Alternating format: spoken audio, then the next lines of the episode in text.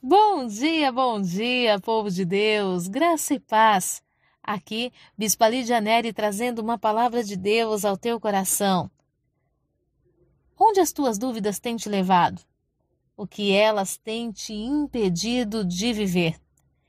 Em Mateus, no capítulo 14, nos versos 22 a 33, relata uma história de coragem, ousadia, mas também de muito medo e dúvidas, muitas incertezas.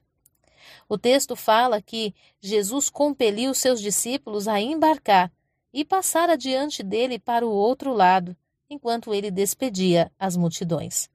Jesus tinha dado uma ordem expressa, uma ordem que os discípulos não estavam muito à vontade para obedecer, mas Jesus tinha determinado que eles entrassem no barco e fossem para o outro lado da margem. Sem Jesus.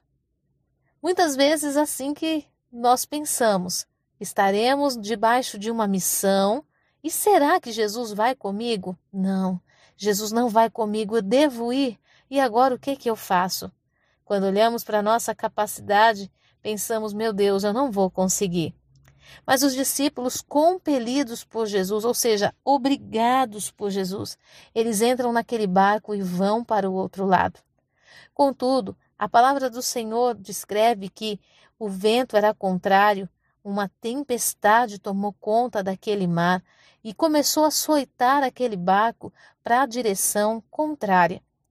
E aqueles homens, atemorizados e sozinhos, imagina tal qual era o desespero. Imagina o que eles não estavam pensando. Olha só, obedecemos Jesus, seguimos a direção e olha como estamos agora, no meio do mar, açoitado pelos ventos e sozinhos. Quem poderá nos defender? Quem nos ajudará a chegar do outro lado? A nossa experiência não basta para chegar do outro lado e nem voltar. Sabe quando você se encontra num momento da sua vida que você olha para frente e você não consegue enxergar o porto seguro, mas quando você olha para trás, não existe mais nada ali que te traga a segurança e o conforto necessário? Entendemos que esses homens estavam nessa condição, impossibilitados de chegarem do outro lado, mas também impossibilitados de voltarem. Então a palavra do Senhor fala que quando Jesus despede as multidões, ele vai orar. Ele começa a orar sozinho e ele começa a entrar numa dimensão de oração tão profunda que o tempo passa e ele nem se apercebe. Quando Jesus desperta da oração, a palavra fala que já estava caindo a tarde e ele estava ali sozinho. Entretanto, o barco estava muito longe, a mais de 14 estádios, e estava açoitado pelas ondas e pelo vento contrário. Na quarta vigília da noite, foi Jesus ter com eles, andando sobre as águas. Você acha mesmo que Jesus te deixaria sozinha, sozinho nessa missão? Nessa missão de reconciliação, nessa missão de resgate da sua família, nessa missão de abrir uma porta de emprego nova. Você acha mesmo que Jesus te deixaria sozinho naquilo que ele designou você fazer? Nessa igreja que ele te ordenou abrir, nesse país que ele te ordenou a pisar? Ele pode, no primeiro momento, ter feito você pensar que ele não estaria, mas ele certamente vai ao teu encontro. E a palavra do Senhor diz que Jesus vem ao encontro dos discípulos andando sobre as águas. E sabe o que me chama a atenção nesse texto? É que Jesus vem andando sobre as águas tempestuosas. Não tinha calmaria naquele mar. O vento era contrário, as ondas estavam muito agitadas. Jesus vem caminhando quando os discípulos veem aquele homem andando sobre aquele mar agitado e os ventos muito fortes, eles se apavoram e gritam: é um fantasma. Quantas vezes você tem olhado para aquilo que é um livramento do Senhor como um fantasma na sua vida?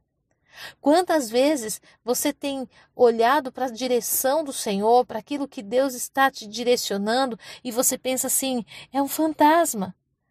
Nunca que isso vai dar certo, nunca que isso poderia acontecer, de forma alguma. É, isso é real. E nós começamos a tratar como monstro e até mesmo como uma ação demoníaca aquilo que Deus está movendo sobre nós e para nós, para nos livrar e nos guardar. Jesus então responde para aqueles homens: Não temam, tem de bom ânimo, sou eu. Ele estava dizendo: Vocês não estão me conhecendo por causa da tempestade, mas eu estou dizendo: Sou eu. No meio da tempestade você consegue reconhecer o teu Senhor?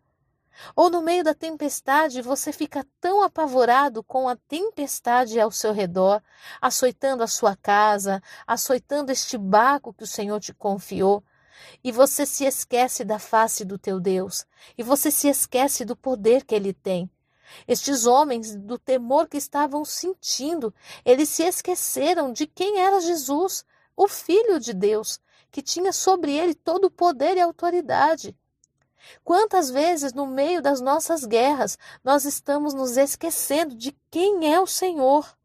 Ele é todo-poderoso e ele pode nos surpreender. E eu tenho certeza que nesta manhã haverá surpresas para a tua vida. O texto diz: Pedro, então, responde para Jesus: Se és tu, Senhor, manda-me ter contigo sobre estas águas. Sabe o que me chama a atenção? É que Jesus não acalmou as águas para Pedro descer do barco. Pedro estava no meio da tempestade, mas quando ele olha para Jesus, meu Deus, isso é tão poderoso. Ele é tomado de coragem. E ele fala assim: se és mesmo o Senhor, manda-me ter contigo no meio dessa tempestade. Eu quero pisar nestas águas revoltosas e eu quero te encontrar. Como tem sido a tua oração nos dias de tempestade? Como tem sido a tua oração no meio desses conflitos existenciais, desse turbilhão de águas que muitas vezes parece que vai te engolir? Pedro, ele foi ousado. A palavra não fala em momento nenhum que as águas se acalmaram para Pedro descer do barco. Ele anda no meio da tempestade. Você sabe o que Deus está querendo fazer contigo? Deus está querendo te fazer andar sobre a tempestade, ou melhor, sob a tempestade. Ele quer fazer você andar acima dela. Ele quer fazer você ter autoridade. Deus te chamou para os lugares altos. Tempestade não pode deter um homem, uma mulher de Deus. A palavra do Senhor diz que Jesus, olhando para Pedro, fala: Sim, Pedro, você pode vir.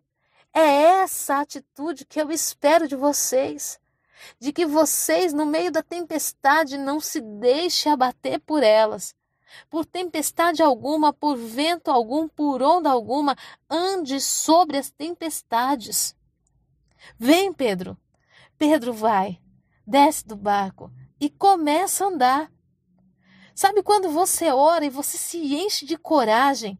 Você se lembra das promessas que Deus te fez, do fortalecimento do Senhor sobre a sua vida e você fala: Deus, eu tenho uma palavra e eu vou andar sobre essa palavra. Mas parece que de repente o vento fica mais intenso. Na vida de Pedro aconteceu isso. Não é que o vento ficou mais intenso, mas Pedro de repente começou a olhar as tempestades. Pedro começou a perceber que o vento era forte e imediatamente ele começa a afundar. Mas ele saiu do barco debaixo da tempestade, com as mesmas ondas. Ele caminhou sobre as águas com ventos fortes e com ondas fortes. Por que, que só nesse momento ele está afundando? Porque ele tirou os olhos de Jesus e decidiu olhar para as tempestades. Ei, aquele que disse para você: vem, é o Deus que vai te sustentar. É o Senhor que enviou o Espírito Santo para te conduzir pela mão e dizer que em todas as coisas você é mais que vencedor. Não tire os teus olhos de Jesus. Não tire os teus olhos daquele que disse: Vem. A palavra do Senhor continua Pedro, ele começa a submergir e ele grita: Salva-me, Senhor. Você sabe o que vai gerar essa tempestade na sua vida? Salvação. Você sabe o que vai gerar para sua família? Salvação. Bispa, salvação de quê? Vai gerar salvação para o teu casamento, vai te livrar de um divórcio. Essa tempestade toda vem para revelar quem está no barco, vem para revelar o que cada um precisa, vem para mostrar quais são seus medos e fragilidades. O Senhor já conhece todos, mas às vezes nós achamos que somos diferentes do que realmente somos. E o Espírito do Senhor está permitindo que você veja a tempestade, para que essa tempestade seja um ambiente de salvação para a tua vida, para a tua casa e para a tua família. No verso 31, e prontamente Jesus, estendendo a mão, tomou e lhe disse: Homem de pequena fé, por que duvidaste? Ele estava indo tão bem mas a dúvida o impediu de prosseguir altaneiramente, de pisar sobre as, as afrontas, de pisar sobre as ameaças, de andar de cabeça erguida diante das acusações do inimigo. Duvidar por causa do vento forte ou das ondas tempestuosas fez com que Pedro submergisse. As tuas dúvidas têm tirado você do foco? As tuas dúvidas têm te paralisado? Será que elas não, elas não têm te submergido? O que fez Pedro afundar não foi a tempestade, foi a dúvida. Talvez por algum momento Pedro olhou para os lados e disse: Como é que eu estou fazendo isso? Meus queridos, nós não fazemos nada porque somos bons. Nós fazemos alguma coisa porque Deus é por nós. O que você não pode duvidar? Que você tem um Senhor, que você tem um Pai, que você tem um Deus, um Deus de amor. Do que é que você não pode ter dúvidas? Que Jesus morreu naquela cruz por você e te salvou, e que o Espírito Santo foi enviado e intercede por você junto ao Pai com gemidos inexprimíveis. Do que você não pode duvidar da palavra que saiu da boca de Jesus: tem de bom ânimo, eu venci o mundo. E você vai vencer também. O que afunda Pedro não é a tempestade, é a dúvida. Quanto tempo faz que você põe a cabeça para fora da água, respira um pouquinho e afunda de novo? Peça para o Senhor nessa manhã: Senhor, salva-me, me levanta, porque eu quero ser um instrumento do teu poder. A palavra do Senhor diz que, subindo ambos para o barco, cessou o vento. Então, por que, que esse vento estava ali? Se quando Pedro leva Jesus para o barco, o vento cessa. Ah, meu Deus do céu, isso já é um outro devocional. que palavra linda para o nosso coração. Mas eu quero te dizer algo. A tempestade é só para você ir ao encontro de Jesus. Ele vai com você até esse barco e certamente a tempestade cessará.